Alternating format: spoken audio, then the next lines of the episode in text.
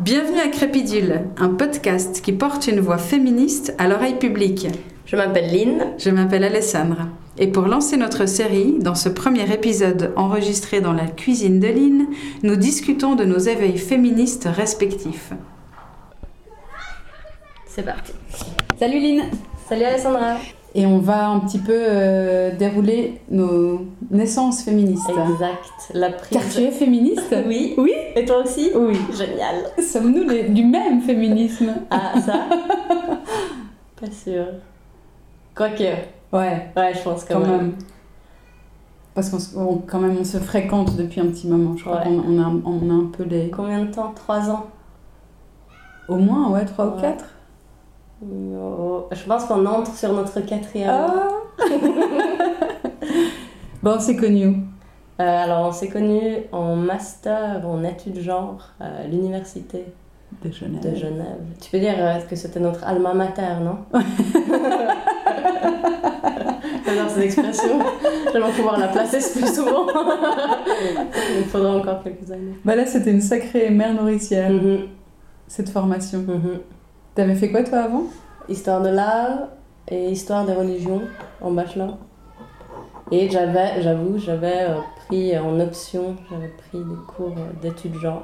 Ah, donc tout un Ouais, j'avais déjà une petite introduction, mais plus littéraire. Quand même, nous, ce qu'on a fait, c'était plus euh, histoire et sociologie après. Mais, mais c'est par le programme de, de, de, de la faculté de lettres que t'as entendu parler euh, de ces études-là? Euh, ouais, en tout cas du master, ouais. Mais je, ouais, je pense qu'en fait, on- ces cours-là m'ont donné envie de, euh, de continuer et de savoir plus. Et tu pensais faire quoi avec cette formation?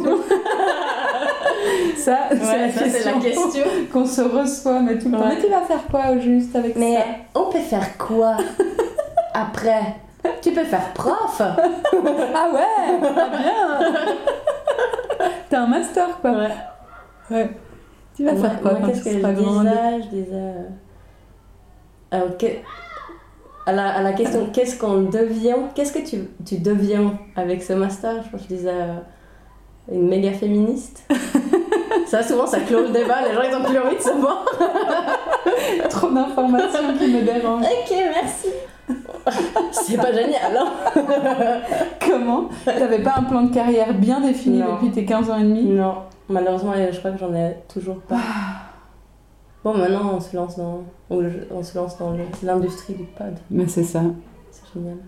Parce que t'as quel âge au juste? Euh, 27, 28 dans, attention, D'un peu dans peu. On est quoi aujourd'hui Le 13. 13 septembre. Et moi, c'est le 25. Ouh, même pas deux semaines. J'adore mon anniversaire. Parce qu'on te dit qu'on t'aime. Ouais, on me donne des cadeaux, c'est Bah ça oui. que j'aime. Bah, Et puis en plus, je serai à Lisbonne pour le euh, Queer Lisboa Festival, qui est un festival de films queer euh, qui a, je crois, déjà 20 ans, quelque chose comme Oh, ça. Ouais. waouh. C'est un des- je crois que c'est peut-être même le, le plus ancien d'Europe. Oh, dis donc. Ouais. De ce terme qui émerge maintenant partout. Ouais. Il était déjà là il y a Ouais. 20 ans. Bon, après, à savoir, enfin, je sais pas si le nom c'était. euh, Tu dois te renseigner. Ouais, ça, je vais devoir me renseigner. Comment c'était nommé la première Mhm. fois? C'est Ouais. intéressant ça. Ouais. Je note. Bon, moi, Alexandra, tu dois me contre, poser des questions aussi. Euh, Qu'est-ce que je vais te poser comme question? Bon, le féminisme. D'où ça t'est venu cette folle idée? Mais en fait, cette folle idée, je crois qu'elle a pris ce terme, ce nom de féminisme, effectivement pendant la formation. Parce qu'il est assez grandement absent, on peut le dire, des, de ce qu'on a reçu comme, comme enseignement, comme réflexion. C'est c'est un peu, c'est presque un peu tabou comme ça. Mhm. Je pense que c'est compréhensible aussi de, de- d'une- dans le contexte académique où, euh, enfin, historiquement, c'était les études femmes, puis après, ça, ça, ça s'est déroulé vers les études de genre qui, du coup, étaient plus sensibles au rapport Mhm. euh, homme-femme et pas euh, de cibler la question féminine comme si on avait qu'une. Mais parce que toi, t'as fait quoi comme formation pour nos chers euh, auditeurs et auditrices? Bon, alors moi, j'ai pas le même âge, j'ai 44 ans. C'est déjà fini, c'était au mois d'août. J'ai déjà eu mes cadeaux. Pas de ta part. Pas de part, parce que je J'ai oublié ton anniversaire Oui, cette année tu l'as oublié, voilà. Ça, j'oublie souvent les anniversaires, sauf le mien. C'est déjà bien. Et celui de ma maman, parce que sinon elle m'engueule trop. Ah. Et ben moi, du, du, du, coup, depuis que je suis maman, euh, je me dis qu'en fait nos anniversaires, c'est une vachement grande pensée à nos mamans. Ouais. Qui nous ont mis au monde ce jour-là. Ça, c'est vrai, ça. Mm. Ouais. J'ai vu. Euh, moi, je suis pas super fan, mais quand même parfois assez drôle. Je sais pas si tu regardes John Oliver. C'est ce.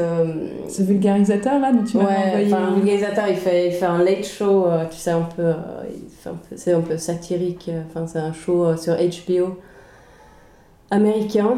Et euh, du coup, il, il traite un peu de l'actualité euh, de manière ludique et. Euh, ouais, vulgarisée, disons. Mhm. Et puis là, je, bon, je traînais devant YouTube, comme on a dit, ah, juste avant que c'était notre meilleur ami et notre pire ennemi. Ou notre pire ami et notre meilleur ça. ennemi, peut-être c'est ça. C'est ça.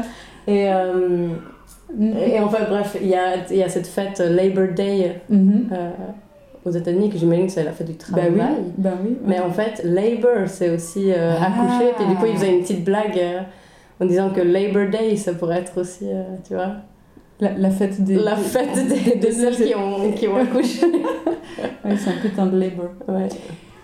Enfin bref, pardon, Voilà. on revient à ta, ta formation. Allez. Donc j'ai fait une première vie euh, dans le travail social comme assistante sociale.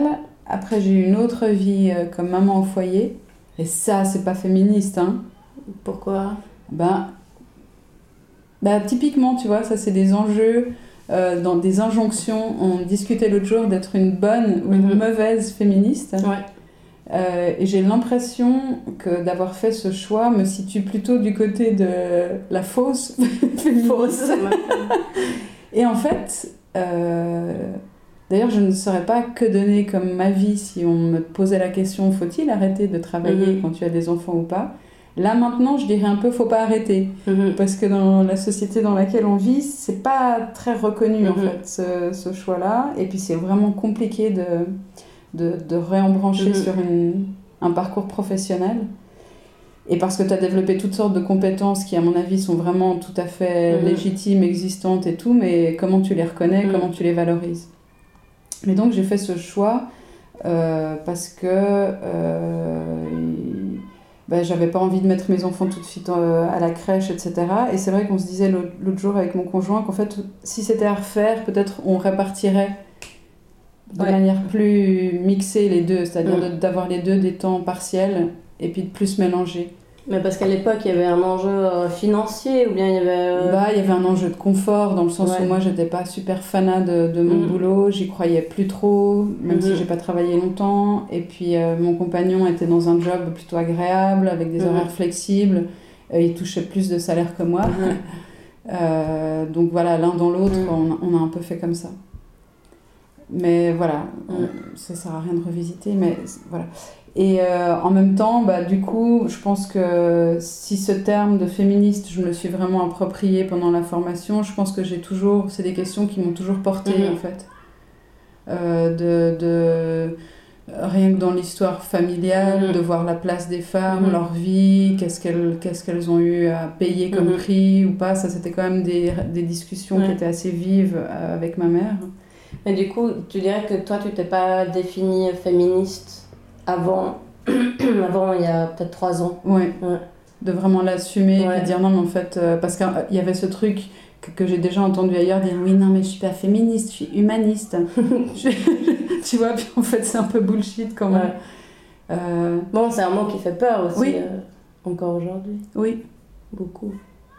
Et je me souviens d'un. Parce qu'avant ma formation, j'avais fait un, un atelier euh, drag king Mhm. où l'idée c'est de, de, de, de, de s'habiller, de se mettre euh, une fausse bite en, en préservatif rempli de coton, et puis d'essayer de voir comment on bouge différemment. C'est c'est assez physique comme ça, de dire ah bah tiens, ah bah j'ai ce truc entre les jambes, du coup je peux pas les croiser de la même Mhm. manière. Ah bon bah on va faire une petite, un petit jeu de rôle, on va se boire un coup ensemble. Ah bah tiens comment je vais m'adresser en tant que mec? Mhm. puis de réfléchir en fait à tous ces gestes que- qui sont socialisés, l'éducation du corps dans une direction ou une autre. Et euh, il y avait une, une jeune femme qui, euh, qui faisait un, travail sur cette, euh, ce- cet atelier et puis qui, a- qui m'a fait un, un entretien après coup. Mhm. Et elle m'a posé une question, elle m'a dit, est-ce que tu as déjà souffert dans ta vie d'être une femme, du fait d'être une femme, Mhm. ou d'être nommée comme femme? Je dis, ah ben non, pas du tout, j'ai beaucoup de chance. Et en fait, cette question, elle a été un Mhm. détonateur. Et j'ai commencé à revisiter, en fait, tant d'épisodes, et puis me dire, ah mais là, est-ce que c'était vraiment absent de la situation, le fait Mhm. que j'étais une femme ou pas Mhm. Et voilà, je pense que c'est des, des prises de conscience. Ouais. Je sais pas, parce que toi, quand tu dis euh, c'était clair d'un. Enfin, que toi, que- par rapport à ça, comment c'était pour toi? Bah, c'est marrant parce que moi je pense, enfin non, c'est pas marrant, j'utilise trop cette expression, mais. C'est drôle parce que. C'est pas marrant, c'est drôle. non, mais cette idée de, de, de mère au foyer, en fait, je pense que ça a été un déclencheur aussi pour moi, mais en tant qu'enfant ou euh, jeune ado. Donc, moi, je suis née en Suède, à Stockholm, en 88. Et euh, mon père, a eu, qui est ingénieur informaticien, il a eu un emploi en Suisse, à Genève. Euh, bref, une occasion, mes parents ont décidé de partir. Euh, et en 99. Ta on- mère, elle travaillait? Ma mère, elle travaille, ma mère a toujours travaillé. Elle est, elle est prof de suédois et d'anglais. Et bon, donc du coup, en 99, on a emménagé. Ma mère a aussi travaillé ici, en fait, euh, dans des écoles internationales. Et puis, il y a aussi euh, une école suédoise, même à Genève. Elle a tout de suite trouvé du Elle a tout travail? de suite trouvé du travail. Peut-être encore une question, le fait pour elle de lâcher le job qu'elle avait en Suède, euh, c'était pas un problème pour elle? Bah, après, on n'en a pas tant discuté que ça. J'avoue que je lui ai jamais demandé la question. J'ai jamais Mhm. posé la question. Bon, il faudra que je lui pose la Oui, question. absolument, nécessaire. Mais, euh, alors je, mais attends, je reprends pour que ce soit pas trop le bordel. Donc, en 99, on est parti, on est venu s'installer. Moi, j'avais 11 ans. Et on est allé s'installer à Bernay, qui est donc euh, un peu, disons, les portes de la campagne genevoise. Euh, et euh, bon, alors, pour dire, en Suède, on habitait au centre-ville de Stockholm. Et là, tac, on est en campagne genevoise. Et c'était une pâtée, enfin, c'était des pâtés de maison. Il y avait une, je disais, je dirais, il y a 10 maisons à peu près là où mes parents habitent. Enfin, on a emménagé et aucune des femmes travaillait. Donc c'était toutes- tous des familles. Il y avait que des familles. euh, et Des la familles plupart, hétéros. c'était des- des- Mm. ouais, tous des familles hétéros et tous avec des enfants, je dirais entre euh, 0 et euh, 15 ans peut-être. Aucune des femmes bossait. Euh, ce que je me rappelle. Et j'étais tellement étonnée parce qu'en Suède, je connaissais pas de, de maman qui reste à la maison. Oh, Et je me demandais vraiment, alors, qu'est-ce qu'elles font toute la journée de an Euh, Bon, après. euh, Puis ma mère aussi, elle en parlait beaucoup parce qu'elle, quand même, elle allait bosser. Puis. euh, ben, maintenant, en fait, quand j'y pense, je pense qu'elle elle a quand même dû ressentir aussi une petite Ben pression euh, par rapport à ça parce que. ben, en, en Suède, en fait, la place de crèche, elle est garantie. d'accord. Donc, c'est pas du tout comme ici. Et euh, les enfants rentrent pas manger à midi. Donc, De toute façon, de- que, quoi, non. quoi, quoi que la Non, famille quoi que- vive. Ouais, on rentre Ah. pas manger à midi, euh, c'est tout euh, à l'école. Ah, ouais, ça fait Et après, il y a des. euh, Mais depuis tout petit? depuis tout petit. Waouh Et après, il y a des prises, euh, enfin des, des sortes d'organisations, euh, comment on dit, extrascolaires, parascolaires. Parascolaire. Mhm. Euh, après, donc moi je me rappelle, on finissait l'école peut-être vers 3 heures comme ça, et puis après on Ah. allait euh, dans un autre bâtiment. Euh, et là, il y avait euh, voilà, des éducatrices, euh, des monitrices, des moniteurs, des éducateurs. Et puis on, souvent on faisait des sortes de petites excursions dans des parcs en ville où, euh, euh, où on restait à l'intérieur jouer, mais c'était aussi. euh, voilà, après, il y avait le goûter, enfin, c'était vraiment une prise en, en charge comme ça. Ça, c'est classique, tous les enfants vivent Ouais, ça. ouais. Mhm. Bon, après, je sais qu'il y avait des enfants qui rentraient aussi à 3h à la maison. Je sais pas ce qu'ils faisaient. Mhm. Mais bon, je connaissais personne, euh, aucune femme, aucune mère qui euh, restait à la maison Mhm. euh, pour s'occuper des enfants. Et du coup, c'est avec ma mère aussi, je me rappelle qu'on en discutait pas mal de ça. parce qu'on était très surprises en fait de, de toutes ces femmes qui restent à la maison. Et je pense que ça, ça a été un premier éveil, mais juste un sorte de se rendre compte de la différence en fait. Quand même, on identifie ce truc où voilà, c'est pas n'importe qui qui reste à la maison, ce sont les femmes qui restent. Oui. Et puis après, t'es un peu moi, je suis aussi une femme. Donc. Donc, c'est quoi, attends, l'idée là, c'est. Euh... Euh... Ben, je dirais que ça, c'était vraiment un premier réveil euh, et que j'ai gardé cette idée euh, jusqu'à la fin du collège, où en fait, mon, mon travail de matu, Mhm. ça portait justement sur les femmes euh, au foyer. Ah, dis donc. Ah oui, ça Genève, ça- ouais. ça t'a. Et du coup, j'avais été faire des entretiens avec. euh, bah, D'ailleurs, avec quelques-unes de mes voisines, génial. sous la main. Ou. Bah, elle, elle t'avançait des, des arguments de quel type Financier ou... Non, justement, je m'appelle très bien d'une. Bah, parfois, oui, financier, où, où elle. Certaines disaient que voilà, c'était plus simple. Bon, déjà, il y avait ce truc que c'était plus simple que c'était Mhm. moi. Mais après, il y avait aussi des choses comme moi, je gagnais moins. Mais je me rappelle aussi des femmes qui m'ont dit, moi, je gagnais plus. D'accord. Mais c'était clair que c'était à moi de rester à la maison. Donc euh, ça, ça a été, ouais, je pense vraiment un premier réveil à ce moment-là. Après, ma mère, quand même, euh, donc ma mère qui est prof de suédois, elle lit beaucoup. Euh, notre maison croule euh, sous les bibliothèques et les livres. Euh, et moi, j'ai toujours beaucoup lu aussi depuis gamine.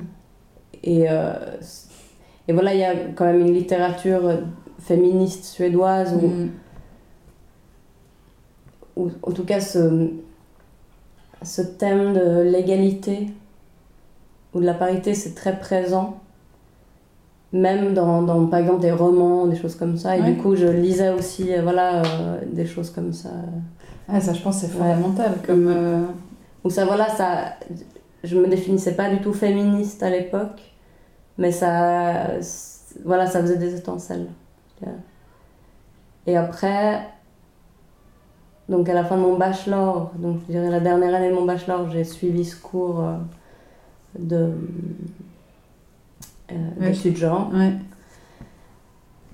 et euh, ouais, je pense que là, ça m'a vraiment donné des outils. Parce que je trouve, enfin, pour moi en tout cas, il a fallu, il a fallu avoir certains outils et certains savoirs avant de pouvoir me dire féministe. Parce qu'en fait, dès que, on- dès que tu te dis féministe, il y a tout un tas de gens qui vont essayer de te Mhm. démonter Mhm. et de démonter tous tes arguments. Alors, tu as intérêt d'avoir euh, un argumentaire solide et bien. euh, ouais, qui tient quoi. Mhm. Et euh, bah, je pense au début, j'en avais pas du tout. J'avais pas ces outils-là et ce savoir. Et je, je tâtonnais un peu. Parfois, je disais, ah, mais moi, euh, moi, je suis féministe. Et ce truc où on me détruisait direct, bah, je me disais un peu, bon, je vais peut-être pas dire que je suis féministe parce que en fait, c'est super désagréable. Oui. Et euh, ouais, je pense du coup vraiment le d'entrer après dans ce master d'études genre, ça m'a permis d'avoir non seulement un milieu où poser toutes ces questions et avoir les réponses que je cherchais et que je ne trouvais pas avant. Et, euh, et voilà, d'avoir ces outils et ce savoir, je me répète un peu, mais qui Mhm. m'ont permis de, de pouvoir m'affirmer féministe et, et de tenir, euh, disons, la lutte et le combat euh, quotidien que c'est quand tu t'affirmes féministe. Parce que Mhm. c'est vraiment. euh, bah, J'ai l'impression qu'aujourd'hui, être féministe, euh, ce truc de devoir tout le temps expliquer les choses et euh, Comme se justifier presque. hein. après, se justifier, bah, c'est. ça vient avec, ça, on peut, ça fait partie du package, comme ça, on Mhm. peut pas y échapper. Mais je crois que le, le- justement, le, le- le- cette, moi, ma naissance féministe, c'est de, de, de prendre conscience que ben, ma situation, elle, elle, elle s'insérait voilà, dans une politique plus Mhm. large, dans une histoire plus Mhm. large. Et, euh, et que c'était pas voilà c'était pas des anecdotes euh, individuelles Mhm. mais c'était vraiment euh, des manifestations d'autre chose Mais ça, je pense que vraiment la prise de conscience féministe, elle passe par ça, c'est cette prise de conscience. Bah, comme tu disais que voilà, le privé, c'est c'est politique. ouais Et, euh, ouais, je pense. Personnellement, vraiment aussi ce truc de. de d'avoir une conscience historique du phénomène, c'est vraiment. Euh, je pense que ça a été euh, Ouais. révélateur. Bah, ça, c'est- ouais, un sacré outil qu'on utilise. Hein. C'est- Mm. C'est pas tellement de répondre au pourquoi dont on ignore euh, les fondements, mais de dire quand, Mhm. comment, Mhm. d'historiciser une situation. Ça, c'est ça, ça, ça, c'est un détonateur Mhm. redoutable, je Mhm. trouve, justement pour, euh, pour casser tout ce qui est de Ouais. l'ordre de c'est toujours ça, a toujours été comme ça, pourquoi remettre en question, c'est la tradition. Euh, Bah Ouais. non, suivant les époques, c'est pas la même chose. Mhm. Mais justement là, je, je, j'ai lu une BD d'une euh, une dessinatrice, enfin une illustratrice canadienne qui s'appelle Miriam Mal, M-A-L-L-E. Du coup, je sais pas si c'est Maille ou Mal ou Mal. Où elle, elle, elle fait des BD euh, sur euh, la pop culture avec euh, une perspective de genre enfin, et féministe. Elle, elle décrit cet éveil féministe comme une comme la prise de pilule dans Matrix. Est-ce que tu as déjà vu ce film? Ouais. Il y a Morpheus là Oui, qui lui propose, il, il peut prendre soit la pilule rouge, soit la pilule bleue, maintenant je ne rappelle plus laquelle c'est. Et l'une des pilules, quand tu la prends, il n'y a pas de retour en arrière parce que tu vas voir ce que c'est la réalité, tu vas accéder à la matrice. et une Et, fois que t'as c'est- vu, et une fois que tu as vu, there is no Way no- back. no way back. et c'est vraiment ça, je me rappelle justement pendant ces cours d'études genre en bachelor, de, de vraiment, mais vraiment genre, physiquement avoir aperçu la matrice et euh, avoir eu un peu un sorte de moment de nausée comme ça, euh, où tout d'un coup j'étais là, mais attends, en fait il y a une réalité dans la réalité ouais. et qui, euh, qui enfin c'est fou quoi et je, je- à la fois enfin, vertige et euh, motivation en même temps Vertige et motivation. Ouais, c'est une bonne image. C'est une très bonne image parce qu'il y a quelque chose de l'ordre de, de- Une fois que la lumière est allumée, Mm. tu peux plus Ouais. tu peux plus faire semblant, quoi. et puis ça change ça change tout enfin on- tu peux plus regarder la télé comme avant tu peux plus lire les livres comme avant tu peux plus euh, tu peux plus parler comme avant en fait tu vas faire attention euh, à- à- aux mots que tu utilises aux mots que les autres personnes utilisent euh, les blagues que tu fais enfin Mhm. Tu fais plus de blagues d'ailleurs parce qu'elles sont tellement. non Non, non, mais il y, en a, il y en a tellement dans ce registre-là. Ouais, ouais, ouais, c'est un ressort ouais, humoristique tellement. en- ouais bah d'ailleurs on dit que les féministes n'ont pas d'humour Voilà. donc, Et puis bon, on, on, on fera un, un autre podcast là-dessus, mais du coup, il y a de la colère. euh, ouais Hein Comment. Mhm. Enfin, c'est tout d'un coup, cette colère euh, qui peut être déjà là, justement, que tu, euh, que tu mettais sur un autre plan, puis Mhm. donc tu dis non, mais c'est là-dedans qu'elle se joue, et comment tu la vis, comment tu calmes, Mhm. parce que tu peux pas être en colère tout le temps. non Pourtant, Mhm. les occasions sont nombreuses. Ouais, il y a de la colère et je trouve qu'il y a vraiment. Il y a tout un, éventail aussi de stratégies qui se met en place. euh, il faut toujours tout expliquer et ça demande beaucoup d'énergie, cette lutte au quotidien. Et du coup, il y a aussi une stratégie qui se met en place euh, et, et peut-être pas tout de suite, mais qui finit après par se mettre en place de choisir quand est-ce que on va argumenter, justifier, expliquer et quand est-ce qu'on va euh, s'en aller ou euh, juste clore le débat ou euh, Bon, des fois, c'est très, ça tient sur rien. C'est comment Mhm. tu te sens, ouais parfois c'est vrai Mhm. quel niaque t'as à ce Mhm. moment-là. Des fois, c'est, tu, tu te dis non, je vais pas me lancer, puis à la Mhm. fin, tu y vas, ou l'inverse. ouais ou parfois c'est aussi cette personne elle, elle vaut, ça vaut pas la peine en fait ou ce débat ça vaut pas la peine Non, ouais. Bah, je, c'est- je pense cette année-là, enfin l'année qui est passée là, j'ai beaucoup pensé à ça parce que c'est aussi savoir est-ce que en tant que féministe, est-ce que tu as le droit de baisser les bras parfois? Mhm. Parce que c'est aussi mal vu dans le milieu féministe de se dire fatigué de, de lutter et euh, et, euh, et de pas euh, toujours remonter à cheval pour expliquer, voilà, pour argumenter. Mais ça, ça peut être encore un podcast de parler des, des enjeux qu'il y a à l'intérieur des féminismes.